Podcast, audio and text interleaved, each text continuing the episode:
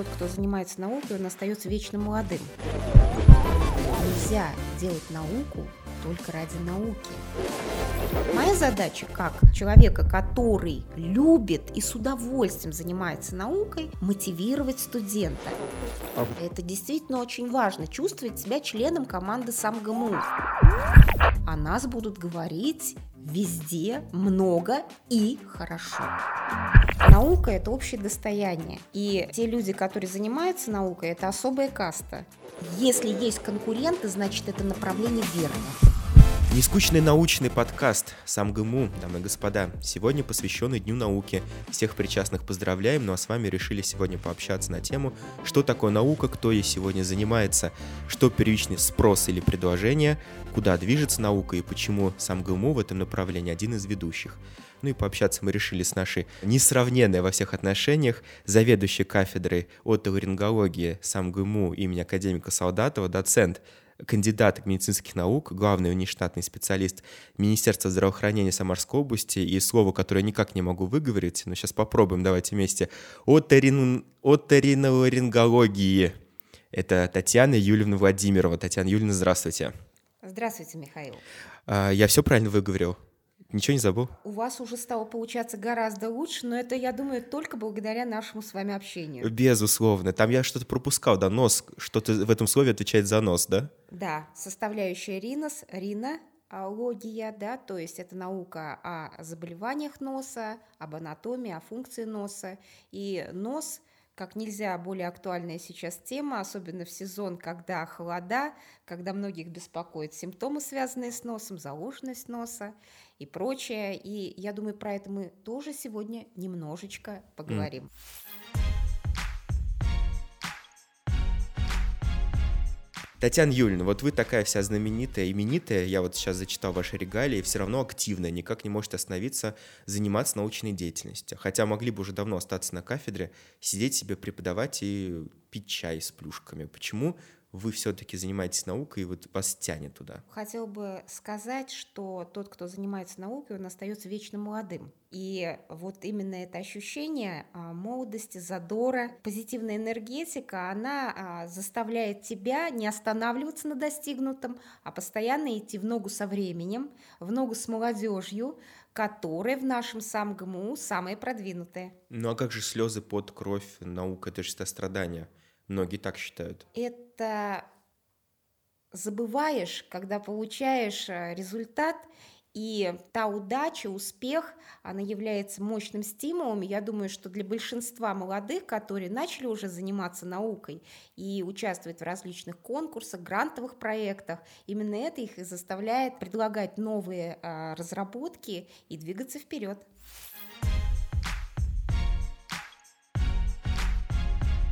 Ну, это они предлагают, молодцы, это здорово, да, он действительно талантливых детей очень много, но это все равно все на региональном уровне. Вот есть такое мнение, что региональная наука — это такая уродливая сводная сестра всероссийской науки, общероссийской, так ее назовем, что это несерьезно. Вот вы как к этому относитесь, к этому высказыванию? Ну, во-первых, Михаил, я хотела бы сказать, что науку нельзя разделять на региональную, центральную, российскую, мировую. Это не совсем верный подход. Наука – это общее достояние. И те люди, которые занимаются наукой, это особая каста. Угу. И э, еще, конечно, мне хотелось бы сказать, что многие считают, что наука, она где-то там действительно централизованно существует, Сколково, в различных таких э, московских крупных инновационных площадках. Но не забываем, во-первых, кто там работает. Это выходцы из регионов очень часто. И поэтому они опять-таки двигают ту самую центральную науку, о которой вы сегодня сказали. Во-вторых, действительно, до 2019 года, а, может быть, действительно был некий перекос, когда мы считали, что наука где-то там, а мы живем с вами в замечательном регионе, со своими традициями, со своими э, богатым профессиональными направлениями, опытом. Но пандемия внесла коррективы. И те лица, которые столкнулись с высокой заболеваемостью, с летальными исходами, с тем многообразием симптомов и проявлений, и это случилось все единовременно, это именно, может быть, и заставило центр посмотреть чуть-чуть в сторону а, направо, налево, в наши регионы замечательные, потому что именно там кузница кадров, кузница науки, можно сказать. И вот в этом ключе наш СамГМУ яркий тому пример. А, недаром он выиграл а, приоритет 2030 и а, вошел, так скажем, в лидеры по направлению цифровой медицины, в частности. Почему же тогда кузнецы-то уезжают в столицы, здесь не остаются? Есть всегда э, желание молодежи, наверное, двигаться вперед, а двигаться угу. вперед для них это покорять новые вершины. Ну, это как покорить Эверест, Эльбрус э, и двинуться далее. А далее э, это, конечно же, и определенные площадки зарубежные, это вполне закономерный процесс, и поэтому нужно это воспринимать так, как есть, относиться с пониманием, что дети растут, и они стремятся уехать, покинуть родное гнездо, но не для того, чтобы забыть о нем, а для того, чтобы эту славу понести в массы дальше. А насколько, вот вы говорите, международная наука, да, то есть сегодня, получается, мало знать, э, обладать просто знаниями и компетенциями, нужно еще язык. Вот вы как вообще с языком сами? Ну, мы в этом направлении работаем на нашей кафедре, как обычно. А, есть у нас определенные успехи, но хотелось бы всегда а, больших результатов. А, конечно, накладывает отпечаток, что а, часть сотрудников кафедры, она еще по возрасту относится к той категории а, лиц, которые получали какие-то школьные, студенческие азы, языковые я имею в виду, и не было такой разговорной практики, которая появилась в последнее время благодаря а, обмену студентов, да, появлению у нас учащихся из других стран, и это заставляет нас тоже пересматривать определенные позиции и двигаться дальше.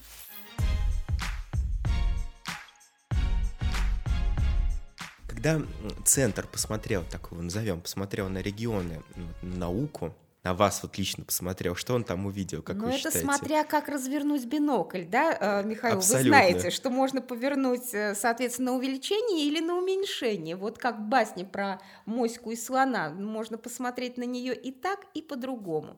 И, конечно, когда главное, посмотрел чтобы не как, центр... Главное, чтобы не как в Муму было. Ну, да, Конечно. Лучше пусть моська, а то как Муму ко дну пойдет наука, ведь такое не должно, нельзя допустить.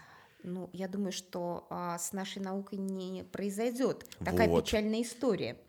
А, и когда центр посмотрел на регионы, я думаю, что он увидел, что несмотря на то, что а, в регионах а, не так, может быть, многообразно представлены различные направления, но они действительно есть, и есть свои особенности в различных регионах. Вот, в частности, а, наша кафедра физиологии Самарского государственного медицинского университета уже давно делает очень ряд интересных проектов и направлений в направлении нейрокомпьютерный интерфейс и направление, которое связано с параллелью мозг-компьютер. И именно об этом сегодня передавали в новостной ленте центральное телевидение. Жалко только, что показали опять центр. Опять центр и не показали наших самарских героев.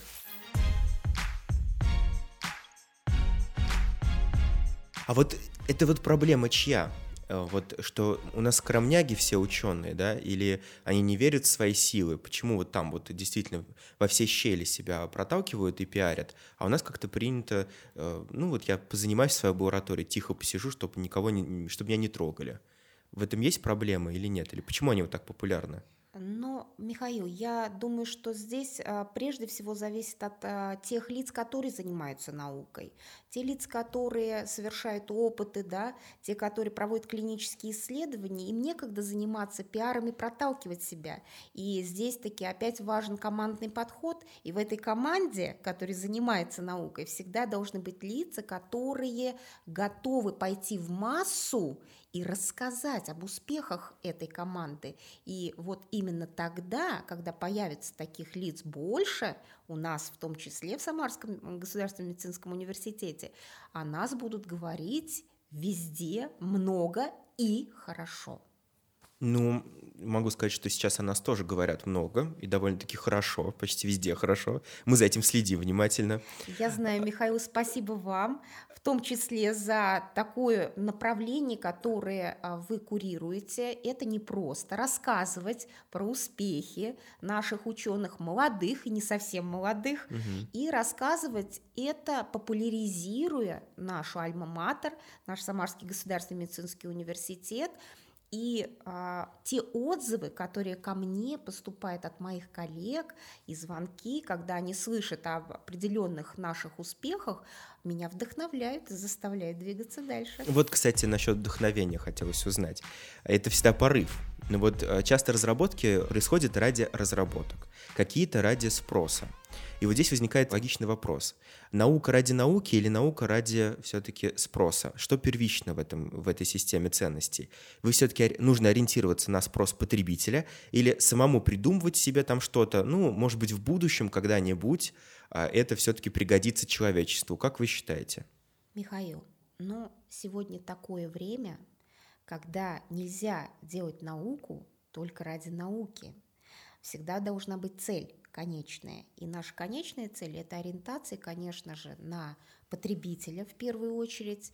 И с этим ярким примером да, вот в этом направлении являются наши разработки, которые а, в последнее время появились у нас.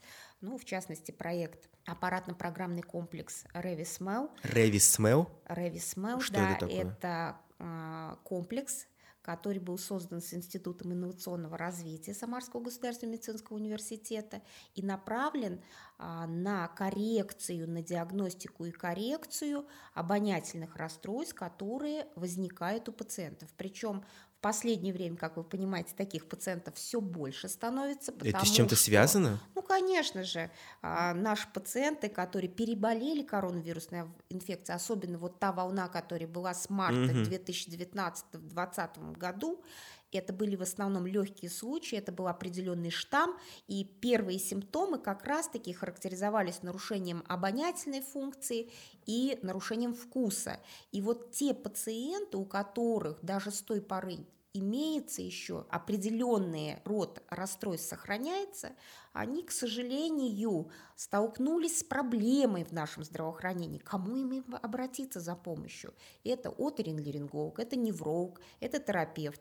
И нарушился вот такой план маршрутизации глобальной наших пациентов – потому что часть пациентов поняла, что их не ждут, к их проблемам к сожалению, наше здравоохранение не готово. И Но вот готова это... кафедра вот, э, ну, вот, вот с этим вот названием имени ну академика вот, Солдатова. А, Михаил, а, главное ведь услышать голос угу. от наших пациентов. Но, Татьяна Юрьевна, нет, подождите, вы же не сидели дома, да, на кухне, вот во дворе неожиданно. Куда же нам податься-то? Вот с... потерял я запах. Как вот вы обнаружили эту проблему? К вам мы... запрос пришел там или идея сама? Вот что первично в этом начинании? Ну, первично, конечно, обращаемость в наше учреждение здравоохранения. Мы увидели, что идет перекос в сторону пациентов, которые обращаются с проблемами нарушения обоняния. И стали задумываться, что же в этом направлении есть. Вот что нам им предложить. К сожалению, оказалось, что не так уж и много. А вот в этом вопросе э, вы как в поисковик заходите, вбиваете, что можно предложить? Или все-таки действительно это авторские идеи возникают в, вашей, в голове? Ну, вы понимаете, все, что, наверное, приходит к нам, наши замечательные светлые головы, это тот багаж знаний, который мы накопили к определенному возрасту, к определенному профессиональному стажу в том числе. Иногда нам кажется, что это наша гениальная мысль. Но когда ты анализируешь и проводишь обзор литературы, ты понимаешь, что частично да, какие-то а, подвижки уже были сделаны предшественниками.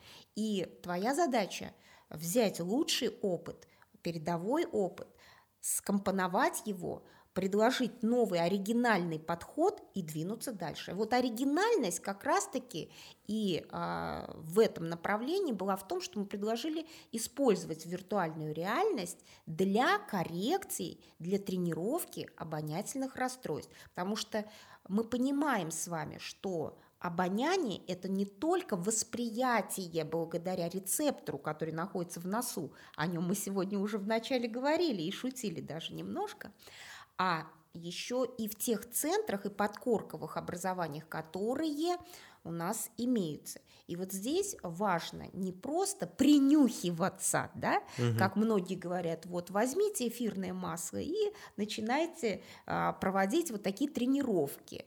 Но нет другой составляющей, нет ассоциаций и воспоминаний. А мы понимаем, что самое важное с возрастом понимаем, Михаил, пока вам это не грозит, конечно же. Спасибо. Мы понимаем, что а, наши воспоминания о приятных моментах часто ассоциированы с ароматами. То есть вы хотите сказать, если, допустим, мне покажут кофе, я сразу почувствую и представлю кофе и почувствую его, да? А На особенно этом... если вы любитель кофе, вы еще и будете угу. различать сорта.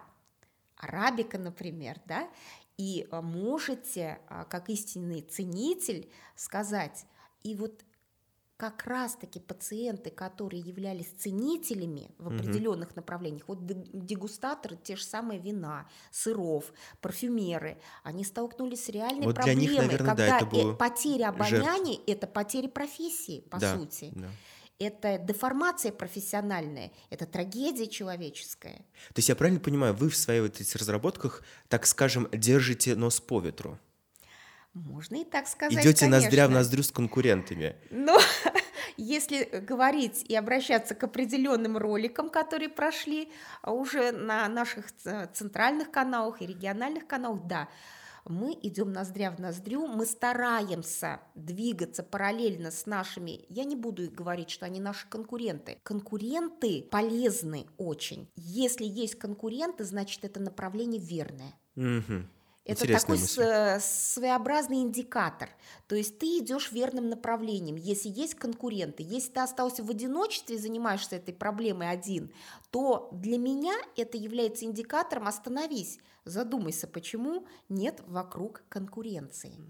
И вот этот фактор, наверное, тоже нужно учитывать, когда молодежь начинает заниматься наукой. То есть нужно брать популярное направление, но опять-таки здесь важно количество конкурентов, чтобы их не было слишком много, потому что площадки разные, потенциал площадок разный, в том числе и приборный, я имею в виду, то есть оборудование, и кадровый потенциал разный. И здесь еще важно, соответственно, не потеряться нет, понятно, что конкуренция двигатель прогресса, а коллаборация, ведь многие же призывают наоборот, что междисциплинарные, межкафедральные исследования – это наше все, обязательно нужно объединяться и новое. А как к этому относитесь? Ну, Или все-таки нет, конкуренция важнее? Михаил, в сам ГМУ а это наша корпоративная да, политика, это наша глобальная корпорация. Это действительно очень важно, чувствовать себя членом команды СамГМУ. И этим все сказано. Мы объединяемся в рамках нашего университета и, соответственно, двигаем прежде всего не отдельные кафедры, не отдельные направления нашей медицины, а мы двигаем нашу корпорацию СамГМУ. Это приоритет для нас – и поэтому только лишь объединение а, вокруг проблемы, которые существуют, команды нейрофизиологов, угу. команды оторинлерингологов, команды технических э, специалистов и айтишников, и, соответственно, команды лиц, которые занимаются пиар-компаниями и так далее, это создает тот потенциал и определяет вектор котором мы движемся. Совершенно точно у нас э, есть стол Пирогова, который как раз-таки был создан в коллаборации с различными кафедрами, которые как учебное пособие активно используются и сейчас даже уже стал э, в виде приложения на телефоне, то есть студенты могут зайти и спокойно дома в домашних условиях посмотреть всю необходимую информацию. Михаил, я То же самое ревайвер с виртуальной реальностью. Этим столом пользуются не только наши студенты. Я общаюсь с коллегами, которые зарубежные, а, из, так скажем, из ближнего зарубежья. Это коллеги коллеги из Узбекистана, из Азербайджана, у них тоже есть наш стол пироговый, и они тоже им пользуются. Но опять же таки ревайвер, который помогает реабилитации людей, перенесших инсульты, Revimotion, который для детей создан специально, а, помогает им установить двигательную функцию. Там тоже все VR. Вы действительно полагаете, что все идет VR, и вот ваш, э, ваш Revismel это тоже VR, и приложение для слуха у вас там, по-моему, какое-то есть, да, тоже с, с VR. Почему все вокруг этого замешано? Ну, Михаил, могу сказать, что, наверное, это а, в свое время было определенной фишкой нашего Самарского а, медицинского университета, что а, в одном из первых медицинских университетов у нас обратили внимание на виртуальную реальность как способ обучения студентов, и было создано много очень а, программ а, виртуальных операций, вот в частности виртуальной трахеостомии, виртуальной кониктомии, которые активно используются у нас, практикуются на практических занятиях. Все студенты, они как минимум трижды проходит это обучение.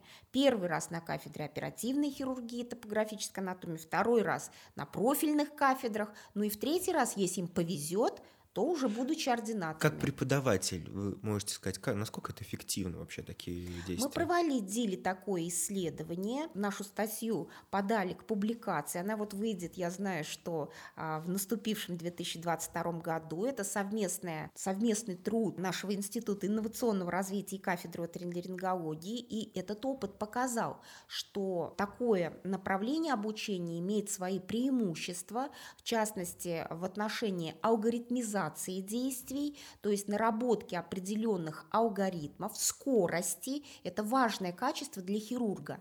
Не зря говорят, что он может выполнить операцию за столько-то, да, минут, угу. час и так далее. И вот выработка навыков определенных работы, в том числе и скорости работы, а, а значит и скорости мышления, Михаил, а, в VR-среде она позволяет в последующем, когда он уже получает специализацию на профильной кафедре, а, быстрее и легче осваивать определенные хирургические навыки. У нас сейчас, по-моему, даже в многофункциональном аккредитационном центре находится пару продуктов, которые как раз направлены на станции экстренной медицинской помощи, там тоже VR. И э, еще пару каких-то программ. Могу сказать, что наш аккредитационно-симуляционный центр один из самых лучше оснащенных, а, в котором как раз-таки предусмотрено использование VR-продуктов и традиционных а, манекенов, на которых проводится отработка определенных навыков, в том числе и итоговые процедуры аккредитации, аттестации специалистов различного профиля.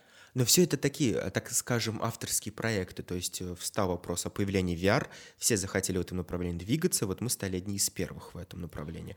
Но все-таки изобретатель, он как мыслит? К нему приходит в голову светлая идея, да, и он, вот, ваши, вот ваши разработки, ваши кафедры, например, это следствие именно вот э, какой-то э, идеи, которая лампочка над головой у вас загорелась, и вы так, ой, все, я вот буду действовать в этом направлении. Или сами как-то вот э, вам подсказали, может быть, сами студенты?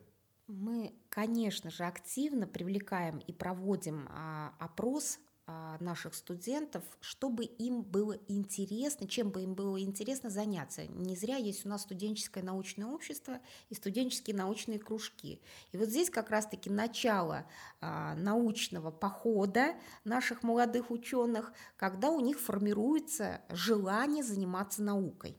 И вот здесь главная задача преподавателя а, выстроить правильный... Перехватить. Выстроить диалог. Выстроить диалог и мотивировать. Вот моя задача как а, человека, который любит и с удовольствием занимается наукой, мотивировать студента. И вот а, мой опыт подсказывает, что не все потеряно. И когда говорят мои старшие товарищи, что студенты нынче не такие пошли, да, то есть э, различные используют характеристику, да, они а, немного дальше пошли в плане цифровых технологий, в плане компьютерной грамотности, в плане языковых навыков. И это огромный плюс это является как раз-таки а, обменом таким положительным, потому что наши студенты, кто занимается в кружках, они могут проводить обзор литературы иностранной и подсказывать даже, в каких направлениях двигаются наши коллеги. В отношении идей, да, вот это идея или это все-таки, нужно сказать, что, а, наверное, важно генерировать много идей. Вот угу. а потом у меня выбирать. такой подход, что э, нужно много различных, то есть собирается команда, и команда должна штурм. разговаривать друг с другом. И вот здесь помните, в свое время были такие, мои коллеги знают, обходы клинические, ну, да, конечно, осмотры, помню, что? когда высказывали различные врачи свое мнение относительно диагноза, относительно плана обследования, а, плана лечения. Вот примерно то же самое и в науке должно быть. Мы должны обмениваться, нельзя вариться самому в себе постоянно, потому что а, постепенно ты теряешь нюх ты теряешь верный путь, по которому и нужно в этом случае опять к вам на кафедру крови СМЭО, да, возвращаемся того, опять. Все как-то слишком вертится вокруг кафедры от, вот с этим вот названием, вот.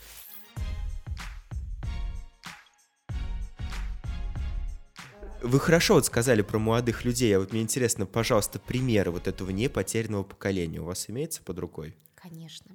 For example? За, за последнее время во-первых, а, у нас имеется достаточно большое количество аспирантов на кафедре и тех молодых ученых, которые занимаются наукой в рамках нашего студенческого научного кружка.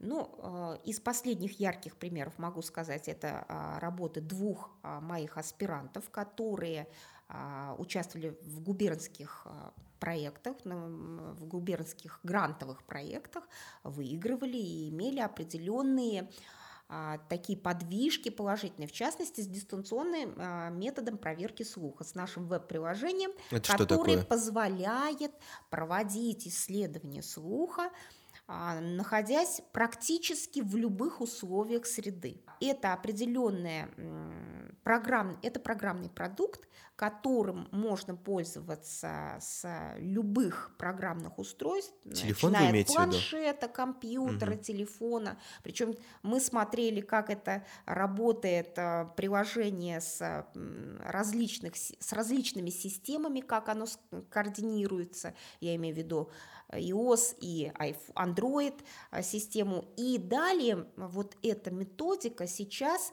опробируется среди школьников. А, это благодаря еще одному направлению работы с МГМУ, это работа с опорными школами. И вот одна из моих а, учениц сейчас проводит эту работу активно среди школьников начальных, средних классов, старших классов, для того, чтобы нам понять, когда же наша молодежь начинает утрачивать те самые высокие частоты, которые нужны нам иногда для того, чтобы осуществить, ощущать красоту музыкальных композиций. Подождите, если кратко, то есть что я делаю? Я на телефон загружаю приложение и разговариваю, он автоматически меня подслушивает, и потом выдает мне, что вам нужно проверить слух, как это выглядит. И для чего вообще это сделано? Наше веб-приложение выглядит немножко по-другому. Это действительно продукт, который вы можете загрузить на свой телефон. Имеется ряд тестовых вопросов, которые э, вы проходите. И далее вы обязательно должны тестировать окружающую среду на уровень шума, посмотреть, какими наушниками вы пользуетесь для проверки слуха, соблюсти определенные технические моменты, они все прописаны, и далее выполнить проверку, когда вам подаются определенные сигналы определенных частот, выстраивается графическое изображение, и самое главное, не телефон и программа выдает вам ответ, а ваш результат отправляется а, врачу, это как в телемедицинских да, консультациях, врачу-сурдологу, который смотрит анализирует результаты ваши. Который смотрит и говорит, ваши наушники с Алиэкспресс, пожалуйста, замените их. Так, так происходит это. Ну, э, вы немножко утрируете, конечно, опять ситуацию, Михаил. А, мы наушниками с Алиэкспресс не рекомендуем пользоваться а, нашим потребителям, потому что а, выходной сигнал, э, к сожалению, как раз и является причиной нарушения слуха. Поэтому здесь очень важно заботиться о своих ушах, они вам еще пригодятся, и о своем слухе. Специалист дает рекомендацию. Если моменты, на которые нужно обратить внимание пользователю, пациенту потенциальному, или же ему стоит прийти на дополнительное обследование. То есть тем самым мы суживаем тех людей, которые иногда сильно тревожатся о своем слухе. И немножечко а, вот эта тревога является основой, что они начинают как будто бы хуже слышать. То есть психосоматика тоже влияет? Психосоматика влияет, и это нужно а, нам вовремя замечать, потому что таких пациентов уже нужно ориентировать на консультацию к нашим коллегам-психологам. Угу. А еще? Это вот про слух Это про слух. Про другие ну, части? Про другие части могу сказать, что еще есть одно замечательное приложение. Это уже манекен, который позволяет отрабатывать навыки экстренной и плановой помощи в области атеатрии. Атеатрия – это область, связанная с заболеваниями уха, опять-таки. И здесь очень яркий пример тому – это когда студент а, пятого курса Михаил Давыдкин-Гогель взялся за это направление и был сконструирован очень удачный манекен. И этот продукт сейчас уже стоит в нашем аккредитационно-симуляционном центре, и уже наши коллеги из Нижнего Новгорода тоже его заказали. Я знаю, что а, сейчас изготавливают складываются дополнительные как раз-таки экземпляры, и таким образом мы дали в, руку, в руки нашим студентам и нашим ординаторам возможность отрабатывать те навыки, которые ранее никогда и нигде не имели возможности отработать на этапе обучения. Я еще раз почему, акцентирую внимание. Почему вокруг уха вы все время рветесь? Потому что женщины любят ушами? А, Михаил, ну, наверное, в том числе и потому, что я отношусь а, к представителям НИЦам прекрасной половины человечества, да, но и, наверное, потому, что а, второе направление и вторая специализация моя – это врач-отоларинголог-сурдолог. Так это, это кумовство, получается, чистой воды просто занимается в большей части именно проблемами заболеваний уха. Вот оно и понятно. Значит, ущемляете тех, кто горло в нос, да? Не даете проклеваться ни этому направлению. Ни в коей мере, ни в коей мере мы не ущемляем. И еще примеры тому наши молодые ординаторы, ординаторы первого года, а, которые учатся на кафедре оториноларингологии, это Михаил Блашенцев и Ангелина Серова. Вот, в частности, Михаил Блашенцев подавал заявку на конкурс «Умник» именно с приложением по а, патологии глотки, ну, отработки, да. А Ангелина Серова выиграла в этом году, ну, в ушедшем году, в прошедшем году, в 2021, а, «Умник» конкурс по направлению геномодифицированных штаммов лактобактерий а, для производства высококонцентрированной молочной кислоты. Это очень актуальное направление, потому что мы знаем, особенно женщины, молочная кислота нужна в том числе, чтобы а, кожа была замечательная, чистая, красивая, то есть используется в косметологии.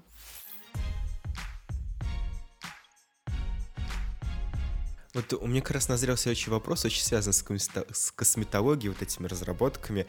Вот современный ученый молодой, он как вот выглядит, какой образ современного ученого молодого?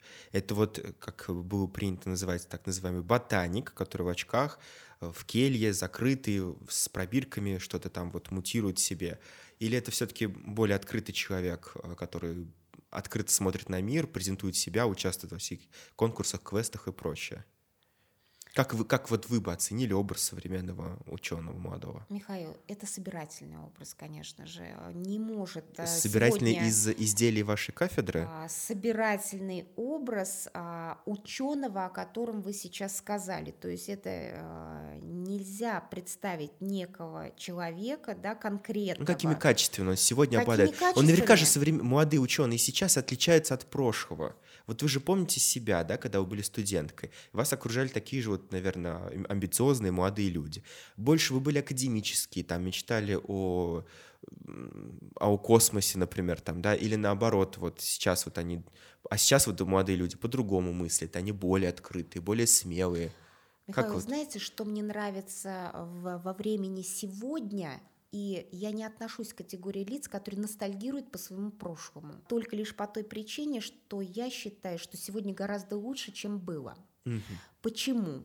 Потому что сегодня есть возможность свободно выражать свое мнение искать а, поиск информации значительно происходит легче, он облегчен для наших а, студентов, для наших коллег, преподавателей в том числе. А, мы более открыты в плане междисциплинарных коллабораций, о которых мы сегодня уже упомянули, и в плане даже объединений вуз-вуз, кафедра-кафедра, страна-страна. То есть растет география наших взаимодействий, мы становимся более общительными, а в спорах и в общении рождается истина. А и... вот социальные сети здесь, а это бонус или минус?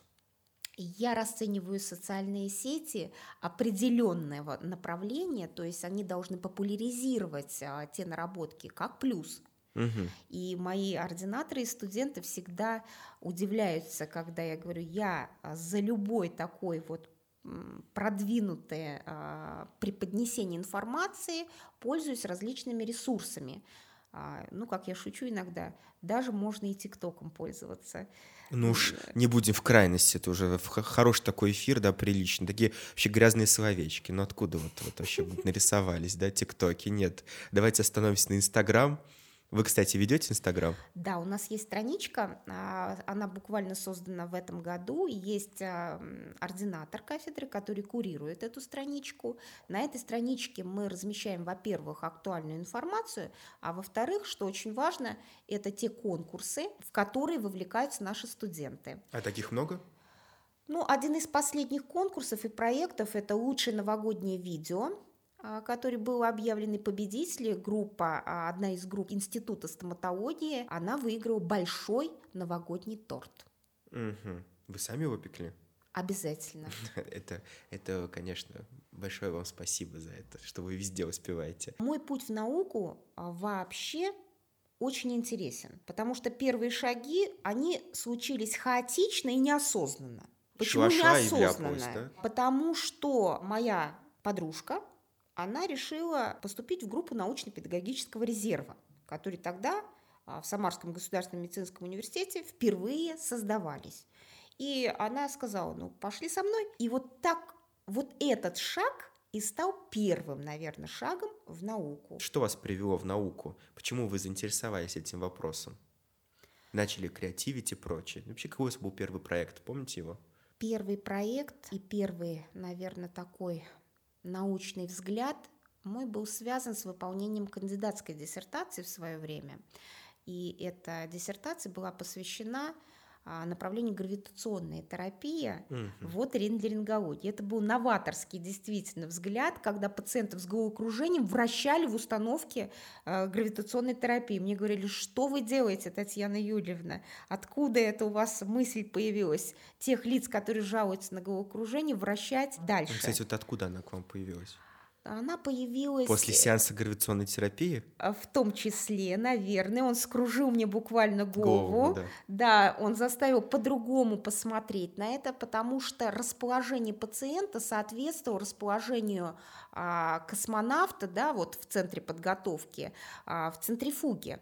И а космонавтов, мы знаем, готовят в том числе и с проблемами невесомости, да, а, когда появляется у них и в том числе такой симптом, как головокружение. И это заставило меня задуматься. Так почему же, вылечили? Почему же наши э, лица, которые готовят космонавтов, используют это вращение в центрифуге, а мы для наших пациентов, которые имеют аналогичную жалобу, э, не используем это.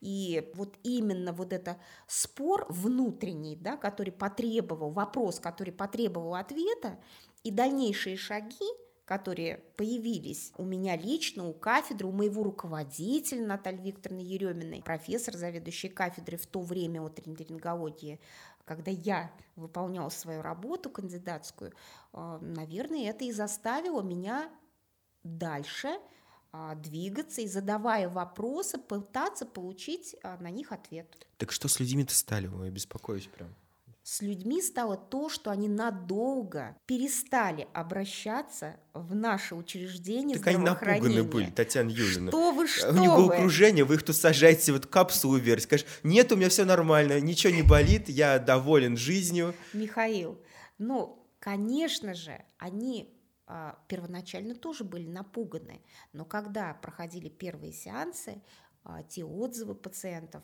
и главное – с этого момента прошло уже 15 лет. И вот тот длительный период, который мы имеем, наблюдение за этими пациентами, он нам показал, что да, есть определенные показания к использованию этой методики, и это является таким убедительным примером, почему стоит заниматься наукой, почему нужно ставить вопросы и пытаться найти на них ответ. Вы не прогуливали занятия? Михаил, не поверите, никогда. Почему? Ну, я была очень такая зануда. Зануда? Зануда. Почему?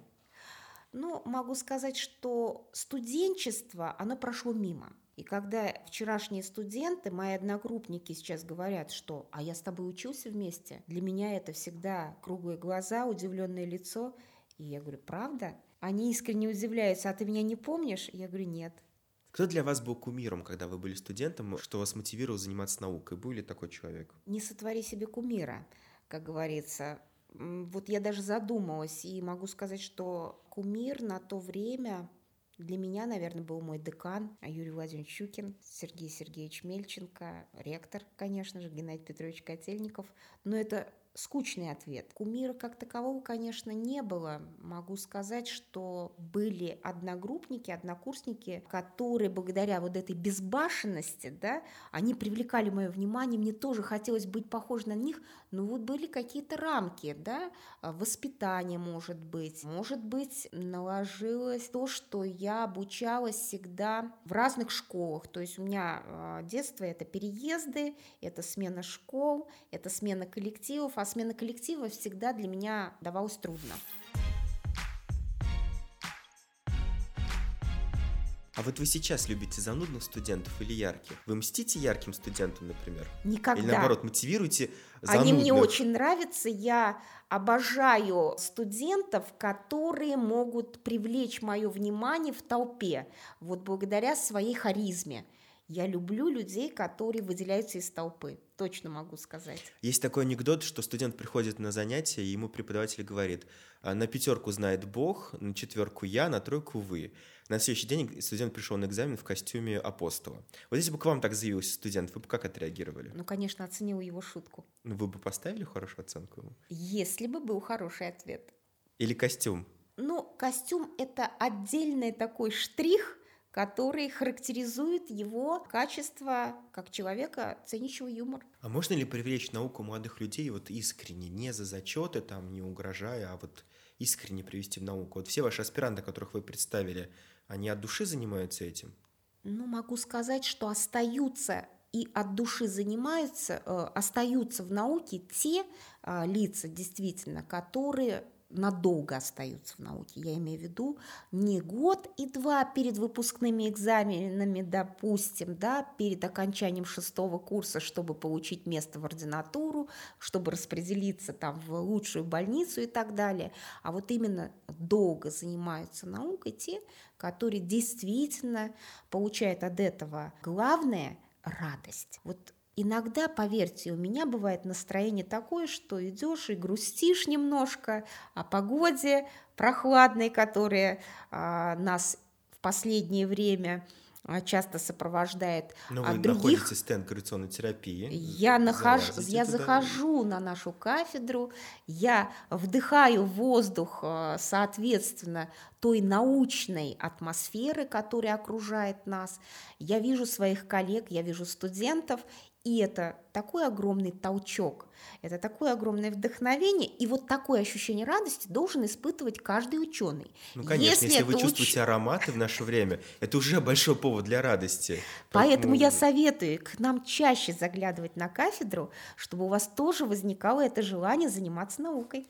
А вот э, все же вы хорошую мысль озвучили про то, что вот искренне там вот э, радость вызывает. Все-таки в науке, когда приходят э, людей, э, стимулируют слава, финансы, чувство собственного удовлетворения. Что вот первично в этом, как вам кажется? Ощущение успеха. Мгм. Ощущение успеха а, должен, амбиции, быть, да? должен быть итог. Если а, человек не получает а, какого-то итогового результата, то а, если вопрос остается открытым, если нет какой-то концовки, как в спектакле, есть начало, есть конец, как в любом концерте, да, и поэтому если есть итог, если есть результат, тем более успешный результат, то это вот и является высшей наградой для человека, который занимается наукой. Спасибо большое, что сегодня мы точно поняли, что наукой заниматься нужно, что все это красиво, и наш спектакль, я думаю, что сегодня успешно завершился. Главные роли исполняли заведующая кафедрой отоларингологии имени академика Солдатова СамГМУ, Татьяна и наш Владимир... замечательный... Татьяна Юльевна Владимирова. И наш замечательный Михаил Губернаторов. Михаил Губернаторов, который сейчас отправится в стенд гравитационной терапии, чтобы сполна вдохнуть науку, пропитаться ей. Большое спасибо, Татьяна Юльевна, что были сегодня с нами. Спасибо вам, что вы нас сегодня слушали. Увидимся в следующих подкастах. Смотрите нас в социальных сетях, подписывайтесь в ВК, YouTube. Мы всегда рады предоставить вам интересную информацию. Сам ГМУ создаем медицину будущего. Спасибо.